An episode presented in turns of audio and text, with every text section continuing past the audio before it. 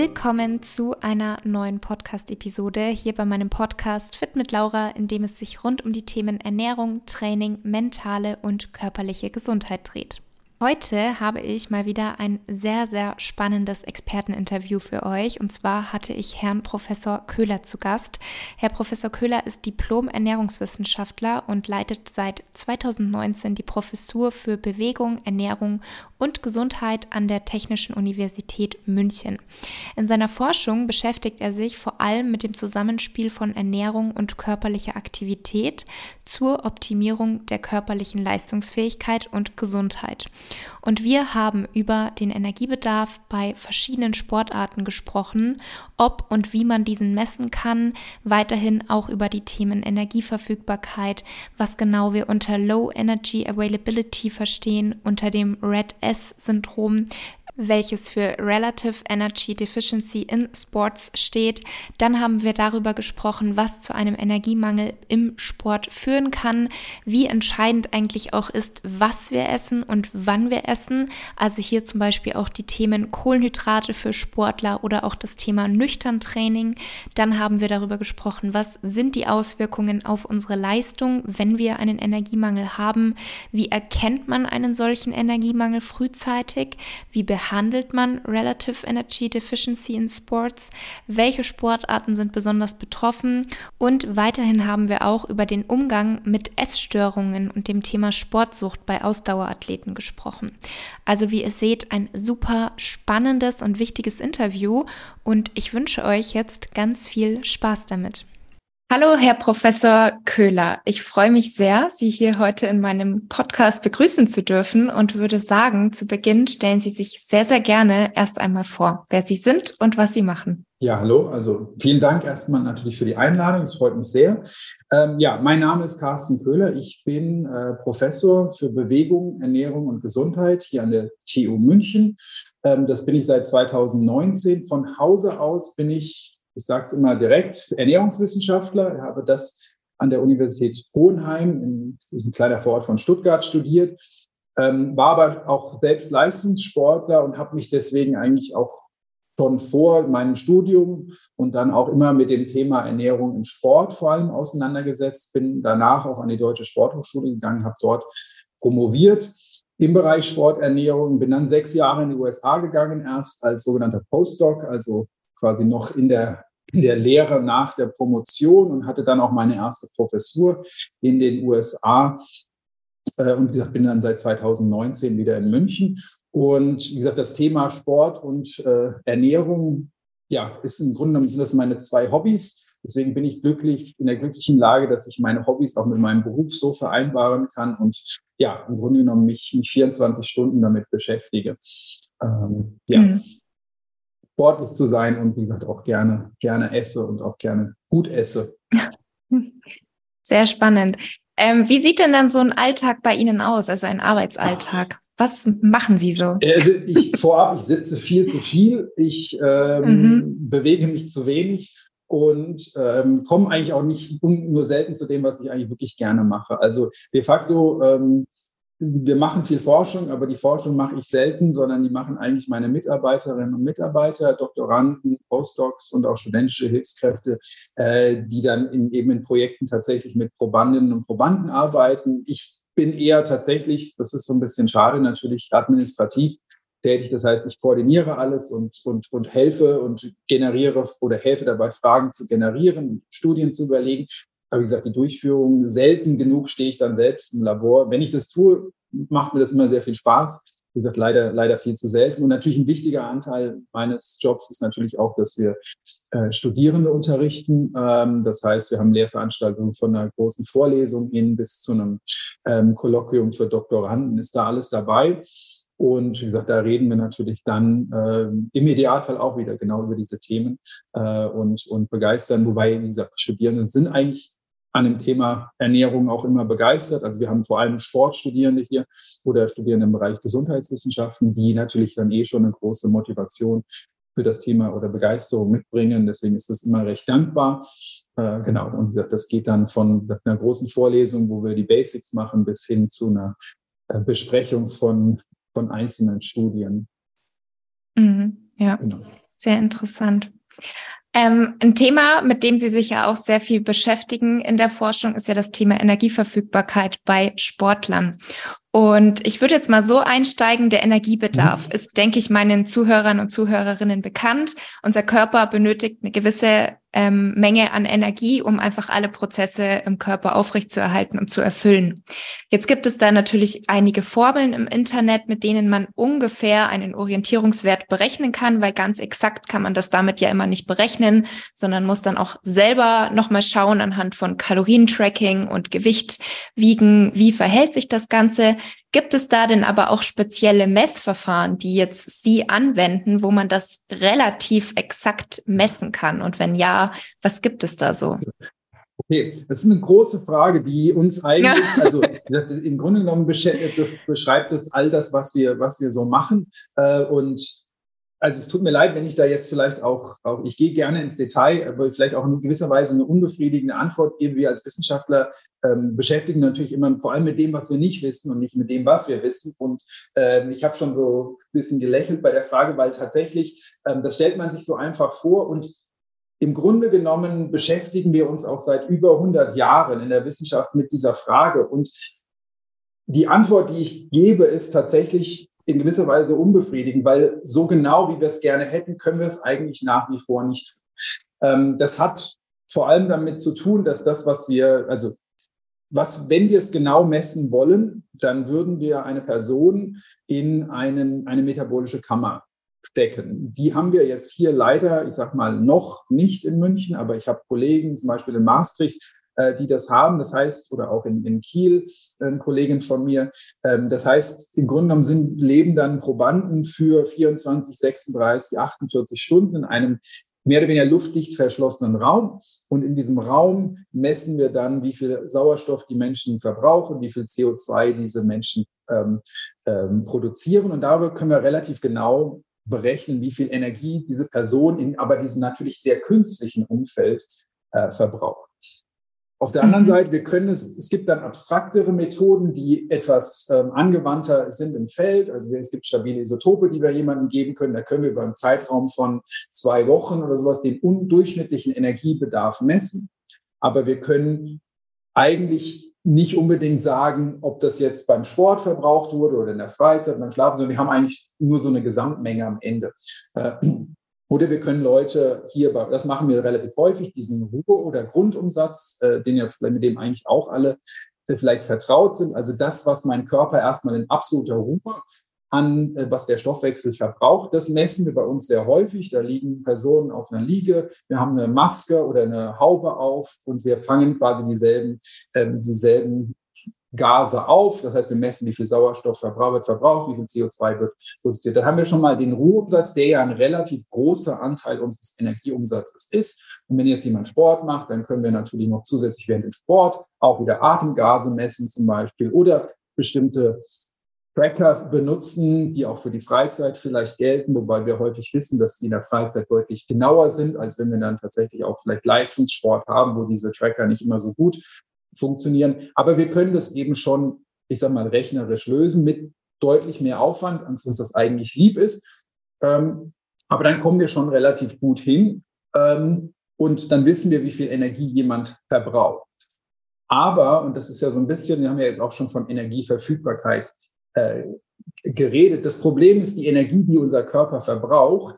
Ähm, ich vergleiche das immer so ein bisschen mit, mit, dem, äh, mit meinem Kontostand. Ja, es gibt also es gibt natürlich äh, ähm, oder die Energiebilanz, die dann am Ende auch dabei rauskommt. Wie viel verbrauche ich, wie viel nehme ich zu mir?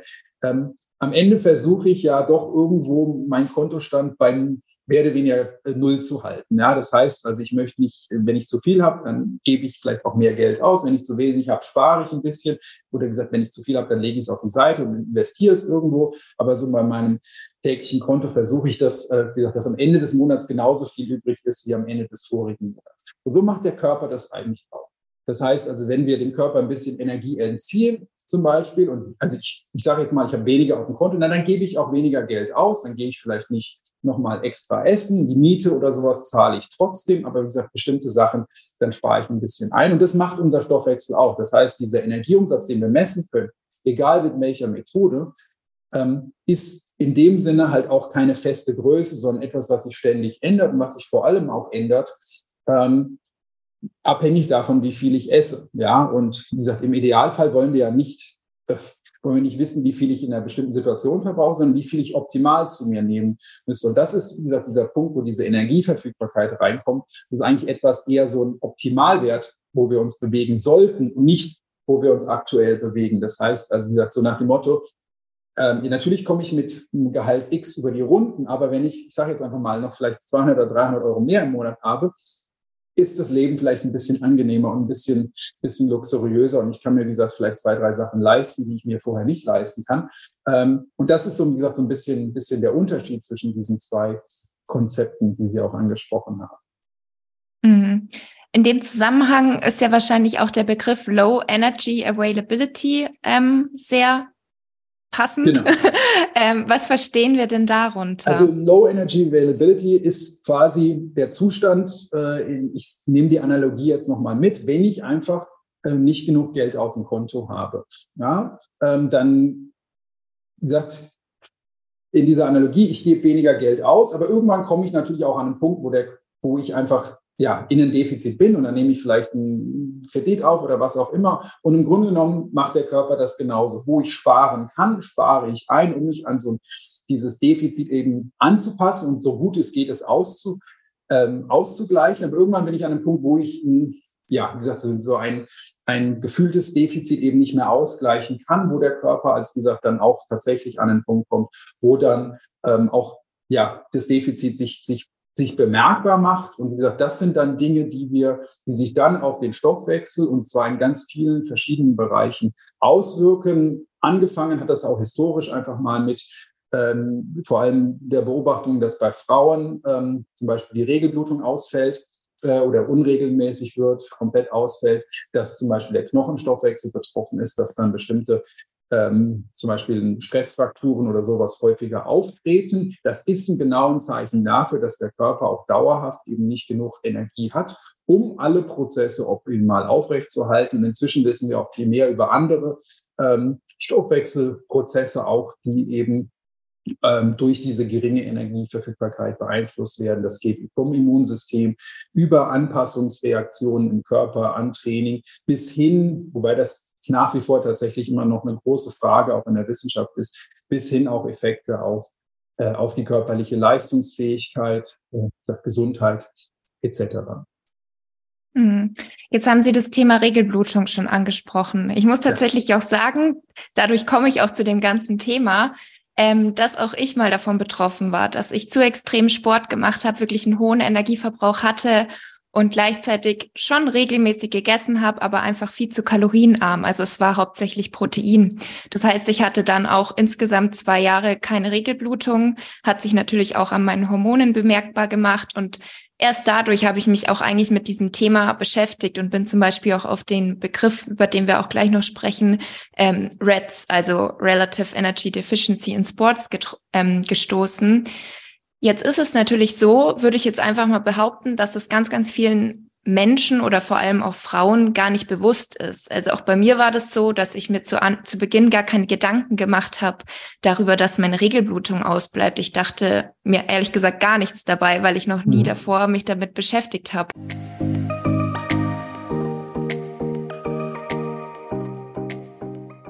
An der Stelle eine kleine Unterbrechung. Wie gerade schon angesprochen, gab es bei mir eine Phase, die ungefähr zwei Jahre angedauert hat, in der ich zu extrem war, sage ich jetzt mal. Ich habe sehr, sehr viel Sport getrieben, sechs bis sieben Mal pro Woche. Es gab auch Zeiten, an denen habe ich zweimal am Tag Sport gemacht. Ich war in der Früh bereits beim Joggen und abends dann im Krafttraining.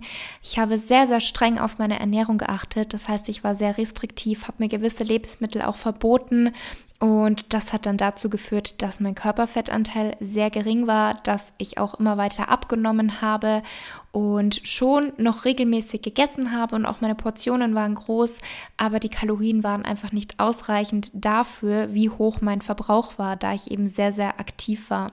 Das hat bei mir dann auch dazu geführt, dass meine Hormone aus dem Gleichgewicht geraten sind, dass ich meine Periode verloren habe, diese etwa zwei bis drei Jahre lang nicht hatte. So ganz genau weiß ich das nicht, weil ich eben zu dem Zeitpunkt ähm, meine Pille genommen hatte. Die habe ich dann abgesetzt und daraufhin kam eben meine natürliche Periode nicht. Denn hier auch nochmal der Reminder, die Pillenblutung ist nicht das gleiche wie die natürliche Blutung. Und ja, das war so ein bisschen meine Geschichte. Und anfangs habe ich mit diesem Thema ja, habe ich das selber noch gar nicht so wahrhaben wollen und nicht wirklich offen darüber gesprochen. Irgendwann habe ich den Schritt aber dann gewagt, habe öffentlich auf meinem Instagram-Profil darüber gesprochen und dann auch gemerkt, dass ich gar nicht alleine bin mit diesem Thema, sondern dass sehr, sehr viele weitere Frauen und Mädels davon betroffen sind. Und so habe ich eben dann meine Community mit auf meinen Weg genommen habe nach zwei Jahren, ähm, nachdem ich auch eine Sportpause gemacht hatte, zugenommen hatte und generell einfach vieles an meinem Verhalten und Mindset geändert habe, meine Periode wiederbekommen.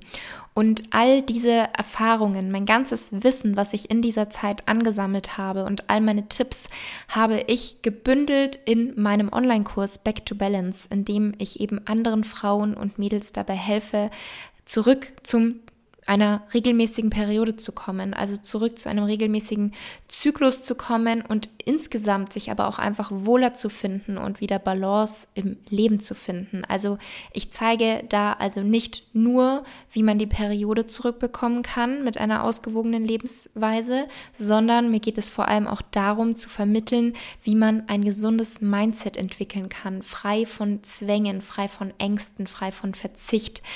Das Ganze ist in acht Module eingeteilt und dort zeige ich eben, wie man die Angst vor dem Zunehmen loslassen kann, wie man frei wird von Zwängen, ein gesundes Ess- und Sportverhalten entwickeln kann, ein gesundes Gewicht erreichen kann, mit dem man sich auch wohlfühlt, wie man generell einfach mehr Energie wieder hat, das Wohlbefinden und Selbstwertgefühl nicht von der Ernährung, dem Sportpensum oder einer von außen optimalen, perfekten Form abhängig machen muss. Und diese acht Module sind ausgestattet mit Videos, Audiospuren, übersichtlichen Handouts, Aufgabenblättern und Bonusmaterialien.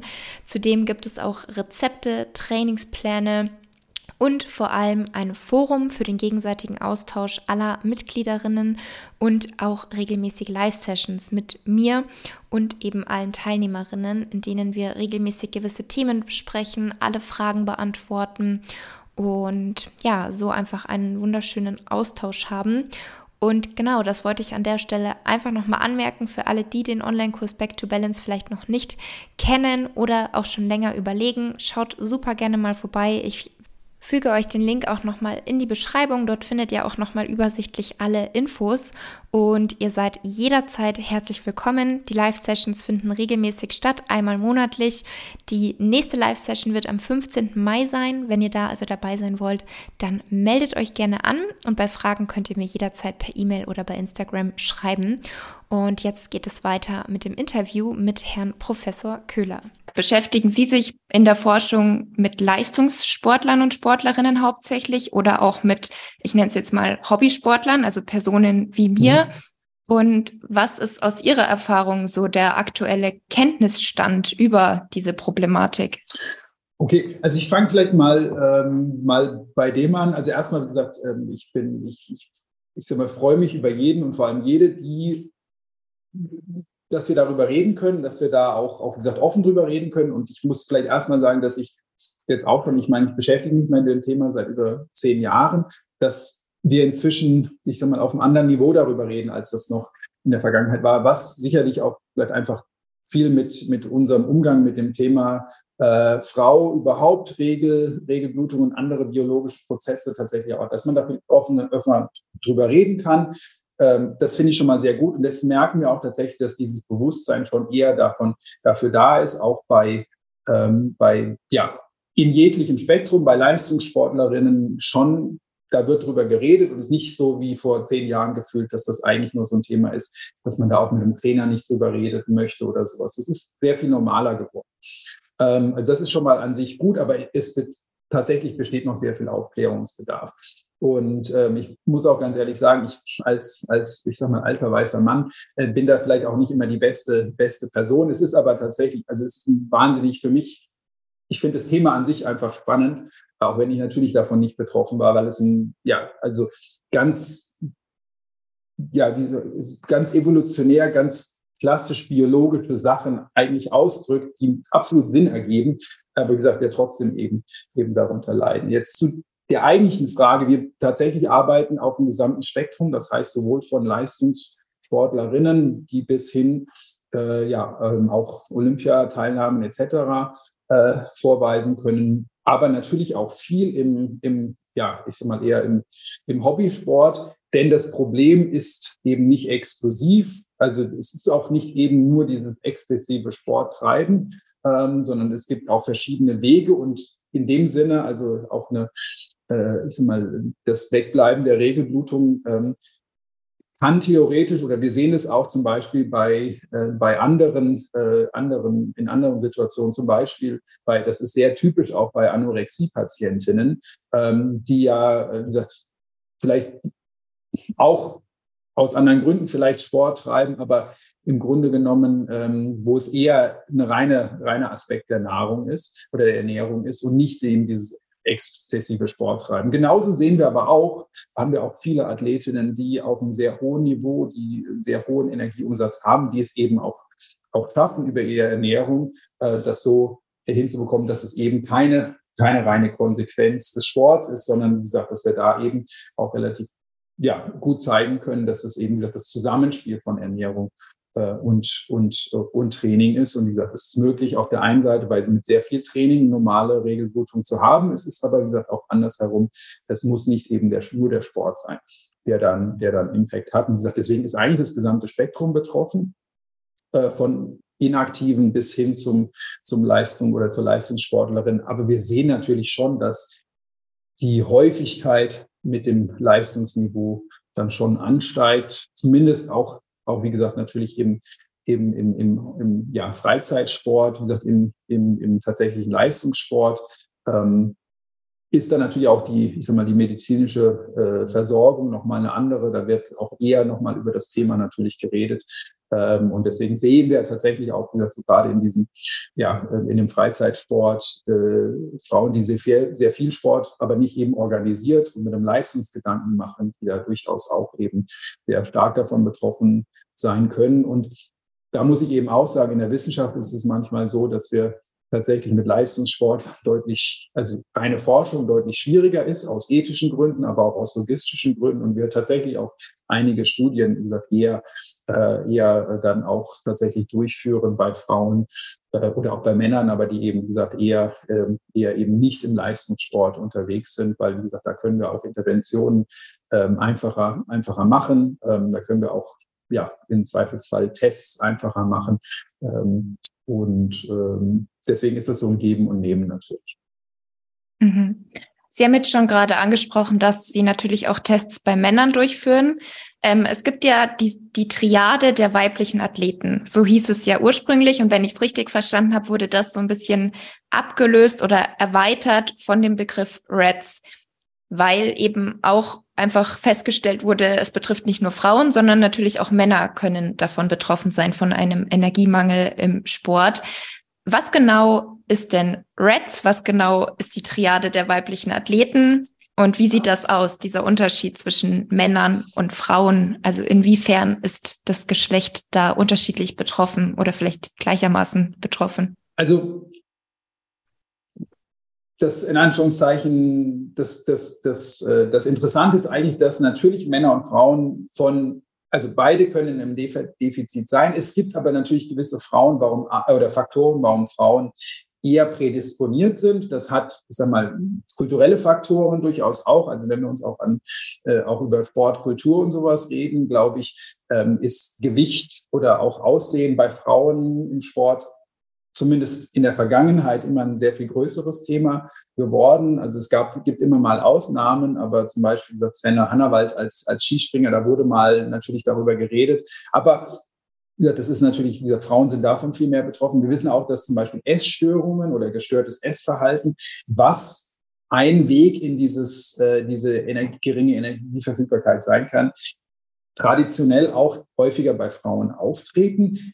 Die Männer holen allerdings auf, das wissen wir auch. Und dass sich aber auch zum Beispiel Ess- oder gestörtes Essverhalten auch anders manifestiert. Aber wie gesagt, das sind alles so Faktoren, die auf der einen Seite eine höhere Prädisposition haben. Und wie gesagt, das ist jetzt tatsächlich ein Bereich, wo ich es ganz spannend finde, wo wir anders als in allen anderen Wissenschaftsbereichen eigentlich deutlich mehr über die Frau als über den Mann ist. Was eben damit zu tun hat, dass wir diese, das Ausbleiben oder die Störung der, der Regelblutung tatsächlich auch, ja, dass das ein Marker ist, den man auch schon relativ früh erkannt hat. Wie gesagt, das, das ist irgendwo etwas, was, was relativ eindeutig ist. Äh, und diesen Marker haben wir zum Beispiel bei Männern natürlich nicht. Das heißt also, um in dieses, wenn wir diese Triade nehmen, das heißt, wir haben auf der einen Seite die Energieverfügbarkeit, wir haben auf der anderen Seite den Knochenstoffwechsel und auf der dritten Seite äh, die, die, die Reproduktion oder in dem Fall die Menstruation. Ähm, als, als Indikator fällt das bei Männern weg. Es gibt andere, deswegen habe ich Reproduktion gesagt, andere Faktoren, die wir uns bei Männern auch anschauen können. Aber das merke ich als zum Beispiel, wenn ich als Mann ähm, unfruchtbar bin, wenn meine Spermienqualität ähm, abnimmt. Ähm, das gibt es tatsächlich auch. Das ist in der Literatur auch beschrieben. Wenn mein Testosteronspiegel niedrig ist, dann merke ich das natürlich viel weniger direkt. Ich merke das vielleicht erst, wenn ich, wenn ich äh, versuche, eine Familie zu gründen und es nicht klappt, aber auch dann erst nach, vielleicht nach vielen Monaten oder Jahren. Ähm, und, und wie gesagt, deswegen fällt es auch einfach weniger auch auf. Ähm, und das andere ist aber auch, dass tatsächlich auch, ähm, dass wie gesagt, sind wir wieder so bei der ursprünglichen Biologie, ähm, dass Frauen natürlich in dem Sinne viel mehr Energie in auf der einen Seite Aufrechtung, Erhaltung des Zyklus, aber dann natürlich auch Reproduktion insgesamt investieren als Männer. Ich habe jetzt mal so ganz, ganz banal gesprochen. Als Mann, die Investition ist relativ gering. Das, äh, deswegen wirkt sich so ein Energiedefizit bei Männern auch ich sag mal relativ gesehen, erst bei einem größeren Ausmaß auf die Reproduktion auf, während gesagt bei Frauen man physiologisch auch das durchaus Sinn ergibt, in Anführungszeichen, wenn ich schon nicht genug Energie für meinen eigenen Stoffwechsel habe, dann kann ich nicht auch noch in Anführungszeichen einen zusätzlichen einen zweiten, äh, einen zweiten Menschen mit durchfüttern. Ja? Also deswegen macht es Sinn, dass das eben wie gesagt, in dem Sinne stärker herunterreguliert wird äh, als das bei Männern, Männern der Fall ist. Aber wie gesagt, um zu der Frage zurückzukommen, natürlich sind Männer davon auch betroffen. Und wie gesagt, wir schauen da jetzt mehr drauf, weil eben, wie gesagt, historisch sich das Ganze eben wegentwickelt hat, nur bei Frauen zu schauen, äh, sondern eben auch zu sagen, okay, es können auch Männer betroffen sein. Aber, und das ist, also Red S ist jetzt nicht einfach nur sagen, wir nehmen das, was, bei, was wir bei Frauen kennen, übertragen das auf Männer, äh, sondern es beinhaltet eben auch viele andere Aspekte, die ich eben schon genannt habe, ob das jetzt ähm, das Immunsystem ist, was betroffen sein kann, ob das ähm, das Verdauungs, äh, Verdauungstrakt, der betroffen sein kann, die Leistungsfähigkeit, äh, die betroffen sein kann. Das, die Idee dieses Konzepts von Red S ist eigentlich, dass alles, ich sag mal, etwas ähm, ja, auf einen breiteren, äh, breiteren ähm, Boden zu stellen und wie gesagt, das Ganze eher ja, sehr ganzheitlich anzuschauen. Ähm, entwickelt natürlich auf, auf Basis von, von sehr vielen Jahren im, im Bereich der Forschung vor allem dieser Triade ähm, der sporttreibenden Frau, wobei ich den deutschen Begriff unglaublich kompliziert und ungünstig mhm. finde. Also im Englischen redet man von der Female Athlete Triad. Äh, und äh, da gab es, die Forschung in diesem Bereich existiert seit den 80er Jahren. Ähm, bei, äh, wie gesagt, dieses Red S wurde im Jahr 2014 eingeführt äh, und hat sich jetzt in den letzten Jahren deutlich mehr, mehr etabliert. Aber wie gesagt, diese beiden Konzepte ähm, hängen natürlich ganz stark miteinander zusammen. Mhm. Sie haben jetzt bereits angesprochen, welche gesundheitlichen Konsequenzen es eben geben kann. Was sind denn so erste Symptome, die darauf hindeuten können, dass Sportler oder Sportlerinnen einen Energiemangel vorweisen? Und was sind vielleicht kurzfristige Konsequenzen? Und gibt es aber auch langfristige, die dann vielleicht irreversibel sind? Also wo man wirklich sagt, da wurde zu spät die Grenze gezogen, da kann man jetzt wirklich nichts mehr machen. Also das in Anführungszeichen Gute ist, dass es eigentlich ähm, also wirklich irreversible Schäden sehr selten sind. Ähm, die kurzfristigen Dinge, woran merke ich das vielleicht? Es ist tatsächlich relativ schwer, denn ich möchte, also ich möchte jetzt auch ein bisschen, ähm, also wenn wir irgendwann anfangen, dass eigentlich alles zu Rechts gehört und sobald ich eben, wie gesagt, irgendein Symptom zeige, dann habe ich ein Energiedefizit. Ähm, wenn wir das so betrachten würden, dann, dann hätte das quasi jeder und ich möchte eben, wie gesagt, auch nicht, dass das irgendwie jetzt überdramatisiert wird. Also wie gesagt, es kann natürlich ähm, ja, kurzfristig ähm, schwankt das Gewicht zum Beispiel von jedem Mal. Und es gibt Phasen, in denen wir mal mehr essen und mal weniger essen. Äh, und auch im Sport haben wir tatsächlich auch auch, auch, auch, auch mal, oder gibt es durchaus auch den, ja, den Grund, gerade im Leistungssport auch mal vielleicht zwei Kilo äh, zu oder abzunehmen, ohne dass da jetzt direkt äh, wir mit der, mit der äh, Angst kommen, dass sich hier ein Energiedefizit langfristig entwickelt. Das heißt, also, wir müssen auch ein bisschen vorsichtig sein. Generell aber, wie gesagt, also als klassisches Symptom tatsächlich oder auch als Diagnostikum ist natürlich, wie gesagt, dass wenn es zu einer unregelmäßigen Regelblutung kommt, daran kann ich das erkennen. Ähm, das kann allerdings auch, wie alles, was ich jetzt auch gleich noch sagen werde, viele andere Ursachen haben. Also es muss kein Energiedefizit sein, das kann, können viele andere Stressoren sein, das kann ja, ähm, psychologischer Stress sein, das kann ähm, die Lebenssituation sein, etc. Ähm, das muss das Ganze nicht heißen. Das heißt, häufig wenn wir das diagnostizieren, diagnostizieren wir tatsächlich eher nach Ausschluss. Das heißt also, wir sagen, okay, es gibt Symptome, die passen alle zusammen und dann können wir natürlich noch bestimmte Labormarker zum Beispiel messen und daran erkennen wir, okay, die Wahrscheinlichkeit, dass jetzt jemand so Energiedefizit hat, ist relativ groß. Wie gesagt, also bei Frauen würde ich ganz klassisch tatsächlich erstmal auf, auf die Regelblutung zum Beispiel gehen als ein Zeichen. Wenn ich das zum Beispiel aber auch infektanfällig bin, sehr häufig äh, Atemwegsinfekte zum Beispiel habe, wenn ähm, jetzt keine, also Verdauungsprobleme auftreten, wie, äh, wie jetzt äh, vielleicht gerade Unwohlsein, Blähungen, Völlegefühle, die jetzt vielleicht auch, auch äh, nicht, nur im, äh, nicht nur während des Sportes, sondern auch allgemein auftreten.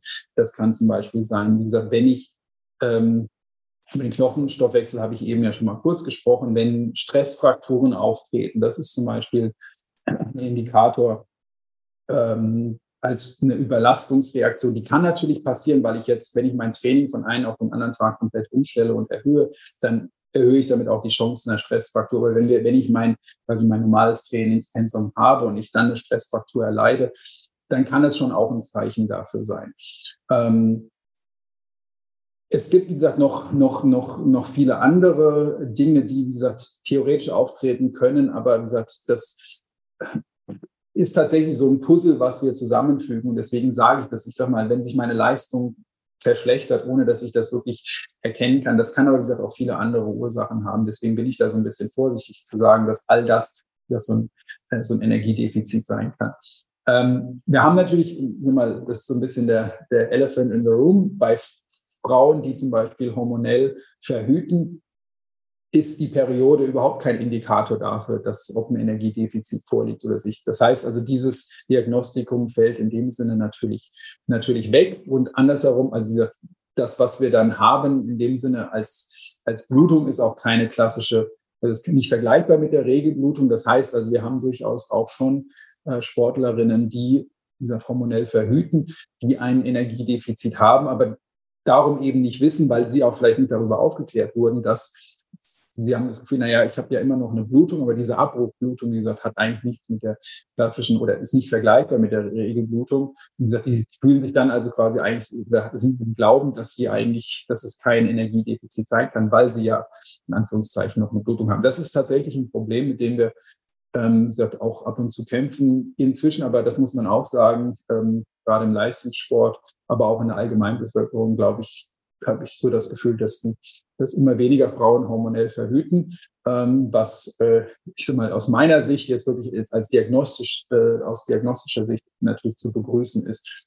Bei Männern, wie gesagt, haben wir das nicht, aber ich habe ja eben schon gesagt, bestimmte, ich mal, die Reproduktion kann auch betroffen sein. Und sag mal, ein Tool, was wir tatsächlich auch in der, sag mal, im Screening tatsächlich verwenden, ist, sind Fragen zum Beispiel nach der Libido oder nach, nach der Anzahl von, von, von Morgenerektionen oder sowas, die auch ein Indikator sein können. Klinisch messen wir dann häufig eben verringerten Testosteronspiegel. Aber wie gesagt, den merke ich natürlich als, als in meinem Alltag nicht. Aber wie gesagt, wenn die Libido ähm, in den Keller geht oder wie gesagt andere Faktoren dazukommen, dann kann das durchaus auch ein Fall sein. Das wissen wir auch übrigens. Also wie gesagt, das ist auch beschrieben, jetzt vielleicht nicht in diesem Zusammenhang mit dem Energiedefizit, aber gibt ja auch mal, gab ja so Anfang der 2000er dieses Übertrainingssyndrom. Das gibt es immer noch, aber das wurde zu dem Zeitpunkt ein bisschen häufiger auch, auch diskutiert. Und da war Testosteron oder auch, wie gesagt, die Reproduktion durchaus etwas, was da auch enthalten ist. Das heißt also, wir wissen eigentlich schon relativ lange, dass auch viel Training, gerade wenn es eben nicht unterstützt wird durch eine angemessene Ernährung, auch sich auf, auf den Mann auch auswirken kann. Aber dieses Puzzle hat sich erst in den letzten Jahren ein bisschen mehr zusammengefügt. Mhm, ja, spannend. Und jetzt vielleicht mal noch ein bisschen tiefer in das Thema Energiemangel. Mhm. Ist es da jetzt wirklich nur entscheidend, wie viel isst man oder auch was essen wir? Also zum Beispiel esse ich als Hochleistungssportler zu wenige Kohlenhydrate? Ist auch das ein Punkt? Oder gehe ich nüchtern trainieren? Welche Rolle spielt das? Ähm, also wir können das nicht voneinander entkoppeln. Zum einen natürlich, weil ähm, ich, in Anführungszeichen, wenn ich meinen Energiebedarf decken muss, natürlich, wie gesagt, auch, ähm, auch dafür sorgen muss, dass ich eine, eine, gute Versorgung mit Energie habe und dass ich dann eben nur frittierte, energiereiche Lebensmittel zu mir, zu mir nehme, um meinen erhöhten Energiebedarf zu decken. Äh, damit ist sicherlich nichts gewonnen, auch wenn ich vielleicht meinen Energiebedarf decke, aber ich decke natürlich nicht den tatsächlichen physiologischen Bedarf. Also das haben Sie ja schon angesprochen mit, mit Kohlenhydraten. Also es gibt durchaus ähm, auch Hinweise inzwischen oder auch Studien, die zeigen, dass es eben nicht nur ein Energiedefizit ist, sondern in gewisser Weise sogar wahrscheinlich eher eine Kombination aus Energie- und Kohlenhydratdefizit ist, ähm, was bei sehr hohen Trainingsumfängen und nicht adäquater Ernährung dann tatsächlich auch also diesen Effekt hervorrufen wird. Das macht physiologisch auch wieder Sinn, weil natürlich unser quasi eine wichtige Energie Währung, die Kohlenhydrate sind, die vor allem auch unser Hirn braucht und der Körper natürlich, wie gesagt, wenn das nicht mehr zur Verfügung steht, in gewisser Weise sich auch anpasst.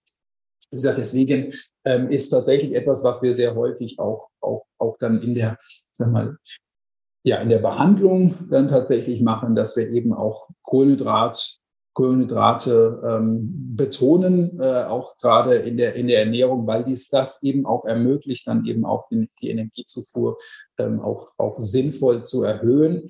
Ähm, also deswegen macht es schon auch Sinn. Das andere, was Sie sagen, natürlich das Timing, also wie gesagt, die Frage, also ich sag mal, einen nüchternen Sport zu treiben an sich ist nicht äh, erstmal nicht schlecht und ähm, das alleine wird nicht dazu führen, wenn es aber, wie gesagt, wenn ich wenn es dazu führt, dass ich dann quasi meine Ernährung dem Rest des Tages nicht anpasse, dann habe ich natürlich auch einfach ein Risiko, nicht ausreichend zu essen, in Energiedefizit zu kommen. Und ich sollte mir natürlich auch bewusst sein, dass zum Beispiel, dass ich dann auch mein Training eventuell daran anpassen muss. Und ich meine, viele Leistungssportler zum Beispiel machen das bewusst. Die machen nicht ständig nüchtern Sport, die bauen gewisse Einheiten ein, in denen sie kohlenhydratverarmt trainieren ähm, bereiten sich da aber auch über ihre Ernährung auch schon oder andere Einheiten vor, planen das, integrieren das ähm, in ihren Trainingsalltag und essen danach aber eben auch die Kohlenhydrate, äh, weil sie die dann auch für die nächste Trainingseinheit brauchen. Und diese Einheiten, die dann kohlenhydratverarmt gemacht werden, sind dann auch von der Intensität relativ gering, weil ich das ansonsten überhaupt nicht, nicht verpacke. Das heißt also, wie gesagt, Deswegen ist das an sich kein, ich sage mal, erstmal kein Problem. Nur wie gesagt, wenn ich es immer mache und eben dem Körper dann nicht ausreichend Energie und auch spezifisch Kohlenhydrate zur Verfügung stelle, dann kann das natürlich, wie gesagt, dazu beitragen. Ähm, deswegen sehe ich also gesagt, so ein reines nüchtern Training, wenn man das ein, zweimal die Woche macht, unproblematisch. Wenn ich jetzt aber, gesagt, sage, ich mache ähm, intermittierendes Fasten ständig und trainiere aber weiterhin in einem, in einem nüchternen Zustand oder ich mache eine ketogene Ernährung, oder eine kohlenhydratarme Ernährung, weil ich gehört habe, dass das ganz toll ist und aber ja, trainiere dementsprechend auch intensiv weiter, dann sehe ich eher die Probleme tatsächlich. Mhm. Und beim Thema Kohlenhydrate, welche Rolle spielt es hier jetzt nochmal, ob ich die einfachen, schnellen Kohlenhydrate wähle oder die komplexen Kohlenhydrate? Ähm, ja, das ist, das ist ein bisschen ein zweischneidiges Schwert, weil auf der einen Seite ähm, haben wir natürlich in Anführungszeichen als Sportler den Vorteil, dass der Körper in manchen Fällen sogar diese einfachen, also Kohlenhydrate, ob das jetzt, wie gesagt, das muss nicht, müssen nicht immer nur Zucker sein, sondern das können natürlich auch Dinge wie Maltodextrin etc. sein, dass ich die besser verstoffwechsel als, als jemand, der den ganzen Tag nur auf der Couch liegt. Ähm, in gewissen Situationen brauchen wir die aber durchaus. Also die Tatsache, dass ich Kohlenhydratgels, dass die eben, wie gesagt, sehr schnell verfügbare Kohlenhydrate beinhalten, hat ja genau den Zweck, dass ich den Körper nicht mit anderen Dingen überlasten möchte. Ähm, und dass ich die Energie eben möglichst schnell verfügbar habe. Wenn das sollte aber, wie gesagt, nicht meine einzige Ernährung sein. Das kann, wie gesagt, während einem Training oder auch in der Regeneration durchaus sinnvoll sein.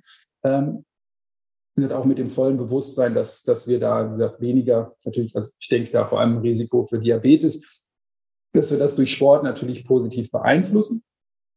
Auf der anderen Seite, aber wie gesagt, ist es natürlich auch wichtig, auch für Dinge wie Darmgesundheit äh, zum Beispiel, ähm, dass wir eben auch Ballaststoffe zu uns nehmen. Das heißt also, wenn wir uns dann nur noch von raffinierten und sonstigen Kohlenhydraten äh, ernähren, die eben wenig Kohlen, komplexe Kohlenhydrate zu uns nehmen, dann haben wir auch andere Probleme. Aber das muss auch sagen, ich schaffe tatsächlich die Menge an Kohlenhydraten, die ich vielleicht bei einem Ausdauersportler, der ein Carbloading macht, das schaffe ich nicht nur mit Vollkornbrot, um es mal so zu sagen. Das heißt, da muss ich auch, und das haben wir tatsächlich auch, ähm, dass wir in der Beratung auch sagen, in so einer Situation musst du dann auch, ähm, gesagt, ähm, vielleicht Dinge essen, die für den Otto-Normalverbraucher vielleicht eher ungesund sind, aber wie gesagt, in, die, in der spezifischen Situation äh, hilfreich sind, weil ich deinen Magen-Darm-Trakt zum Beispiel nicht mit zu viel Ballaststoffen überlasten äh, will. Wie gesagt, mhm.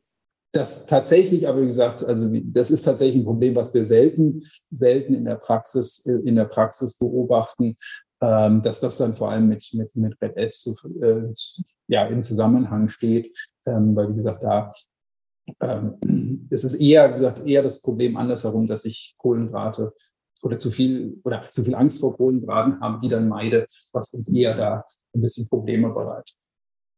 Mhm, ja. Und welche Sportarten sind denn jetzt besonders betroffen von dem Thema Energiemangel?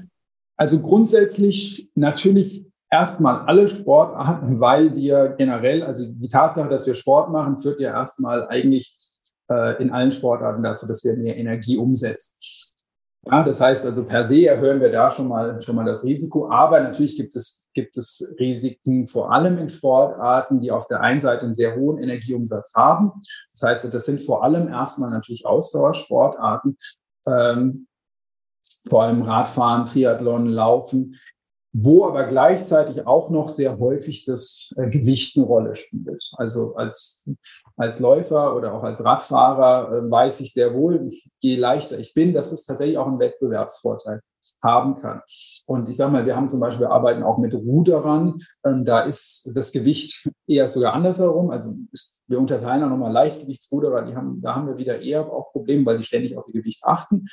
Ähm, aber bei den, ich mal, bei den, bei den, bei der offenen Klasse, äh, da ist es, die müssen auch ein relativ hohes Gewicht haben, äh, weil sie eben auch viel Muskelmasse haben. Und die haben, also da haben wir das Problem eigentlich nur relativ selten, während wie gesagt bei Läufern, Triathleten oder sowas eher, weil die eben wieder ständig auch aufs Gewicht schielen. Das heißt, es ist immer so ein Balanceakt, äh, der halt leider häufig schief geht. Auf der einen Seite zu sagen, wir haben ähm, wir haben, äh, ich, ich ich sorge dafür, dass ich ausreichend esse, aber ich habe auch immer Angst davor natürlich, dass ich zu schwer werde.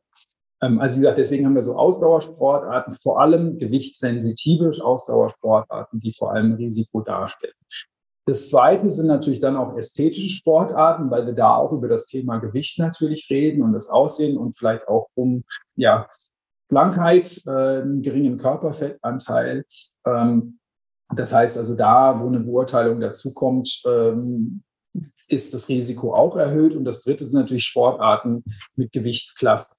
Ja, auch da spielt das, spielt das Gewicht wieder eine Rolle. Und wir haben sehr häufig auch den Fall, dass wir durchaus wissen, okay, wir haben Sportlerinnen und Sportler, die eigentlich, ich sag mal, bei einem höheren Gewicht ähm, eigentlich sogar mal, glücklicher wären, aber die eben, wie gesagt, durchaus wissen, okay, ich muss jetzt, um in meine Gewichtsklasse zu kommen, ich sage jetzt mal, muss auf 58 Kilo kommen. Mein, ich sag mal, mein Wohlfühlgewicht ist eigentlich 64 Kilo, aber ich sag mal, mit 62 Kilo ist es viel leichter, auf diese 58 Kilo zu kommen, als wenn ich quasi ständig, äh, ständig äh, stärker pendeln muss. Und das ist, wie gesagt, will das gar nicht beurteilen. Das ist aber tatsächlich der Alltag auch im, im Leistungssport. Und deswegen sehen wir dort das auch sehr häufig, dass das miteinander und auch im Zusammenhang steht, wir da ein erhöhtes Risiko.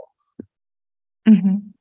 Und wie sieht jetzt die Behandlung von Red S aus? Und nehmen wir mal als Beispiel eine Sportlerin, die jetzt vielleicht auch schon gesundheitliche Probleme hat, was die Knochengesundheit betrifft, was eben die Reproduktion, also die Menstruation betrifft. Und vielleicht ist das Ganze auch verbunden mit einer Essstörung mhm. und Sportsucht. Ist ja, denke ich mal, kein seltener Fall.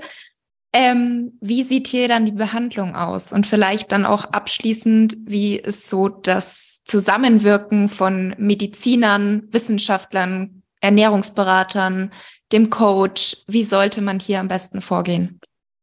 Also, also an sich ist es sehr einfach, aber in der, in der Wahrheit ist es extrem komplex. Also einfach gesagt müssen wir nur dafür sorgen, dass wir die Energieverfügbarkeit verbessern und wir im Grunde genommen es schaffen, dass diese Athletin dann eben es dauerhaft schafft, aus diesem Energiedefizit rauszukommen und wie gesagt, so viel Energie über ihre Ernährung zuführt, in einer gewissen Qualität natürlich auch, wie eben besprochen, ähm, dass sich, wie gesagt, diese, äh, ja, diese Effekte zurückentwickeln. Das hört sich, wie gesagt, das hört sich sehr einfach an, ist aber in der Praxis extrem komplex, weil natürlich, wie gesagt, in dem Fall, wir können so viel aufklären darüber, wir können auch einen Ernährungsplan erarbeiten, wenn aber, wie gesagt, tatsächlich eine, äh, ja, ein gestörtes Essverhalten oder sogar eine Essstörung vorliegt, dann müssen wir eh schon natürlich mit dem Psychologen zusammenarbeiten, der äh, der das Ganze begleitet äh, und im Grunde genommen, äh, wie gesagt, eigentlich auch dafür also wir wissen quasi, das ist die Stellschraube, an der wir erstmal drehen müssen, bevor wir überhaupt darüber reden können. Das Zweite, wenn es eben noch verbunden ist mit einer Sportsucht, ist es durchaus ähnlich. Da gesagt, dann können wir natürlich in gewisser Weise natürlich ähm, auch dazu beitragen, dass zum Beispiel das Trainingspensum reduziert wird, etc. Aber wie gesagt, das ist ja eigentlich eher Schritt zwei. Das heißt, Schritt eins ist erstmal auch so ein bisschen die Ursache anzugehen. Äh, und dann müssen wir natürlich auch wiederum natürlich mit äh, mit dem medizinischen äh, Personal zusammenarbeiten, um eben auch sicherzustellen, dass zum Beispiel, wie gesagt, diese Effekte äh, zum Beispiel auf die, auf die ähm, Regel zum Beispiel sich wieder ausstellen, dass natürlich auch ähm, die Knochengesundheit sich verbessert, wobei das zum Beispiel etwas ist, was sehr, sehr lange dauert. Also da müssen, da reden wir über Jahre, die, denen sich die Knochendichte dann tatsächlich auch erholt. Ähm, aber auch im Bereich, also bis sich so die Regelblutung äh, wieder normalisiert. Ich war in der Studie in den USA beteiligt, wo wir das bei, äh, bei Frauen, die genau mit dieser Symptomatik zu uns gekommen sind, über eine Ernährungsintervention ähm, versucht haben. Und die Erfolgsquoten ähm, sind jetzt nicht sehr gut gewesen, das muss man dazu sagen. Also es kam zu einer, zu einer Verbesserung bei vielen, aber auch nicht bei allen was meiner Meinung nach auch vor allem damit zusammenhängt, dass zum Teil eben diese Frauen das auch schon sehr lange mit sich herumgetragen haben. Ne? Also wenn, wenn sie quasi sagen, ne, wir haben, ich habe zwei Jahre keine Regelblutung gehabt, dann wird auch über einen relativ langen Zeitraum dieses Energiedefizit vorgelegen haben, dann kann ich nicht erwarten, dass es sich innerhalb von 30 Tagen wieder normalisiert, sondern vielleicht braucht es auch ein bis zwei Jahre, bis sich das alles wirklich, wirklich normalisiert. Und solche Studien, also wir haben diese Studie war auf ein Jahr angelegt und besser wäre es wahrscheinlich gewesen, die noch ein bisschen länger laufen zu lassen. Und wie gesagt, die Effekte auf den Knochenstoffwechsel konnten wir eigentlich kaum zeigen, weil, wie gesagt, wenn, selbst wenn eine Frau nach oder eine Athletin nach sechs Monaten oder neun Monaten ihre Regelblutung wieder bekommen hat und die auch regelmäßig war, diese Effekte, die sich dann, die multiplizieren sich dann auf den Knochenstoffwechsel und es dauert dann natürlich, natürlich relativ lange. Das heißt, also, es ist ein sehr langwieriger Prozess zum Teil auch frustrierend. Aber auf der anderen Seite, das muss ich ganz ehrlich sagen, jedes Mal, wenn wir also auch einzelne Erfolge haben, wenn eine Athletin zu uns kommt und sagt, danke, dank eurer Beratung habe ich meine Regel und ich fühle mich, also das ist eigentlich der, der Normalfall. Die Athletinnen, die zu uns kommen und merken, da ist was falsch, wenn wir denen helfen können, äh, dass sich das normalisiert. Das ist ein sehr, also das ist wirklich belohnend. Ähm, das ist schön und das, das freut uns. Das Feedback, was wir dann bekommen, die merken sehr, also die fühlen sich damit auch wohler. Ähm, und, und leistungsfähiger, aber wie gesagt, vor allem auch einfach, einfach äh, körperlich deutlich besser. Ähm, aber wie gesagt, das ist ein Prozess, der, der dauert und der auch, wie gesagt, viele verschiedene Personen beinhaltet. Ähm, auf medizinischer Seite, auf Ernährungsseite, ähm, auch auf Trainingsseite. Wie gesagt, das ist auch etwas, man muss auch da, wie gesagt, natürlich mit, mit Trainern, das haben Sie ja gesagt, auch da müssen wir drüber reden. Ähm, dass wir eben das auch berücksichtigen. Ähm, aber wie gesagt, in, in, den meisten Fällen ist es eben nicht das Training, sondern es ist eben das Zusammenspiel von Training und Ernährung. Und ähm, wie gesagt, in Ausnahme vielleicht einer Sportsucht, die wir dann aber auch eben mit Psychologen diagnostizieren, versuche ich es eigentlich zu, oder versuche es zu vermeiden, das Trainingspensum herunterzufahren, sondern eher, wie gesagt, mit dem vollen Bewusstsein, dass wir die Ernährung anpassen können an dieses erhöhte Trainings. Pensum, dass wir eher an dieser Stellschraube drehen. Wenn wir dann an dieser Schraube nicht genug drehen können, dann muss man darüber reden, ähm, eben wie man das Training auch dementsprechend anpasst. Und wie gesagt, an sich ähm, sind wir der Meinung, das ist auch eindeutig gezeigt, dass es, wie gesagt, nicht das Training alleine ist, sondern eigentlich das, das Zusammenspiel dieser beiden Faktoren. Mhm. Und wie ist da nach Ihrer Erfahrung so die Einstellung oder die Situation bei den Trainern? Weil es ist ja auch so, dass natürlich Leistungssport, sagt man, ist kein gesunder Sport mehr. Also das darf man natürlich nicht vergleichen. Normale Menschen, sage ich jetzt mal, machen Sport, weil es einfach gesund ist, weil Bewegung gut tut. Aber bei Leistungssportlern spricht man ja oftmals nicht mehr vom Gesundheitsbereich. Ähm, wie, wie ist denn so die aktuelle Situation jetzt auch beim Thema Menstruation? Also wird das von fast allen Trainern schon wirklich ernst genommen und dann auch wirklich gehandelt oder wird das auch oft einfach vernachlässigt und man sagt, ja gut, ist halt jetzt so, dann können wir vielleicht auch besser trainieren, weil dann hat die Frau nicht die verschiedenen Zyklusphasen und ist besser leistungsfähig oder was auch immer. Also wir sehen das nach wie vor tatsächlich auch. Also das Argument, genau, naja, es ist ja, Leistungssport ist, sagen wir mal, kein Ponyhof. Ähm, aber ich muss ganz ehrlich sagen, also das Bewusstsein, auch das ist etwas, was sich in den letzten Jahren sehr stark geändert hat. Das eben, das hat vielleicht auch, das ist vielleicht auch eine Frage der Generation und der Einstellung, aber ich glaube, im Jahr 2023 kann sich das auch zumindest öffentlichen Trainer oder eine Trainerin nicht mehr leisten, äh, so mit Sportlerinnen und Sportlern umzugehen. Und wie gesagt, da haben wir, glaube ich, ähm, als auch als Gesellschaft schon einiges erreicht. Nicht, dass wir da, wir sollten noch diesen Lorbeer nicht ausruhen. Ich glaube, es gibt schon noch, noch eben gesagt, viel an Aufklärungsarbeit zu, zu leisten. Aber wie gesagt, ich erlebe eigentlich so gut wie nicht mehr, zumindest nicht offen, dass Trainerinnen oder Trainer äh, vor allem sagen, naja, das ist mir komplett egal, das ist etwas, was wir nicht einbeziehen. Ähm, zumal natürlich inzwischen auch ein Verständnis dafür da ist. Wie gesagt, auf der einen Seite ist es ein Anzeichen dafür, dass etwas falsch ist und dass es eben auch wie gesagt, durchaus ähm, Auswirkungen hat, die dann die Trainingsqualität, wenn ich eine Stressfraktur habe, bin ich acht bis zwölf Wochen mindestens eingeschränkt im Training.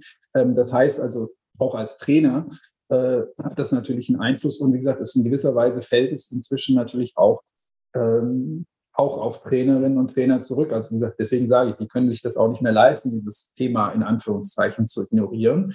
Ähm, und wie gesagt, das andere ist natürlich auch, dass wir inzwischen auch mehr darüber wissen, zum Beispiel was zyklusbasiertes Training angeht, wobei man sagen muss, da steckt die Wissenschaft tatsächlich noch oder wenn man andersherum, da eilt so ein bisschen der Ruf der Wissenschaft ein bisschen voraus. Also wenn man sich das tatsächlich anschaut, dann ist da gar nicht so viel Evidenz dahinter. Aber die Tatsache, dass wir darüber reden, dass wir das eben auch, auch berücksichtigen mit eben, wie gesagt, auch einer ja, sagen wir, besseren Kommunikation, einer besseren Aufklärung darüber führt dazu, dass das Thema eben auch einfach nicht mehr, äh, ich mal, nicht mehr totgeschwiegen wird, sondern dass man da eben offener darüber redet und sagt, dann ist das natürlich auch etwas, ähm, was, was erstmal allen, allen zuguten kommt. Und wie gesagt, das, das spielt sich dann auch, auch runter. Und wie gesagt, in Trainerfortbildungen ähm, ist das inzwischen ein Thema. Wie gesagt, deswegen, also gerade in den Risikosportarten ist das inzwischen zum Glück wandelt sich das ein bisschen. Aber wie gesagt, das ist etwas, äh, man kann natürlich auch nicht in die, in die Köpfe von allen blicken. Und also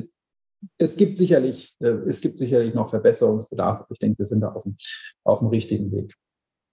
Mhm. Und vielleicht abschließend mal noch zu den Zahlen. Gibt es denn Zahlen, wie viele Sportler und wie viele Sportlerinnen betroffen sind? Ähm, das, ich habe ja vorhin erklärt, dass es eigentlich gar nicht so einfach ist, so ein, so ein Red S oder eine mhm. geringe Energieverfügbarkeit zu diagnostizieren. Und das ist tatsächlich, also je nachdem, wie ich das definiere, erhalte ich sehr unterschiedliche Zahlen. Wenn wir also na, diese Triade äh, nehmen, also eine Essstörung, Knochen, also quasi eine geringe Knochendichte und Menstruationsstörung, wenn wir all das zusammenzählen, dann finden wir selbst in Risikosportarten vielleicht nur zwei bis fünf Prozent der Frauen, die alle drei diese Kriterien erfüllen. Ja, das ist, hört sich nach sehr wenig an, aber wenn wir auf die einzelnen Kriterien schauen, dann sind wir eher so bei 30 bis 60 Prozent in Risikosportarten. Das zeigt also schon, wie gesagt, alleine die Definition macht einen riesen Unterschied, aber es zeigt eben auch, wie gesagt, diese, äh, diese, ähm, ja, diese einzelnen Bestandteile, wenn wir darauf schauen, dass es eben, wie gesagt, durchaus, durchaus häufiger ist. Und wie gesagt, nur weil ich nicht alle drei dieser Symptome erfülle, heißt ja nicht, dass irgendetwas irgendetwas schon, schon im Argen ist, auch wie gesagt, wenn ich es vielleicht nicht nur darauf zurückführen kann. Deswegen, also wir schätzen immer so, ich, mit sehr vorsichtigen Schätzungen, dass wir uns irgendwo im Bereich von 20 bis 40 Prozent bewegen, abhängig natürlich vom Leistungsniveau, abhängig vom Sport, von der Sportart kann das auch noch weiter darüber hinausgehen.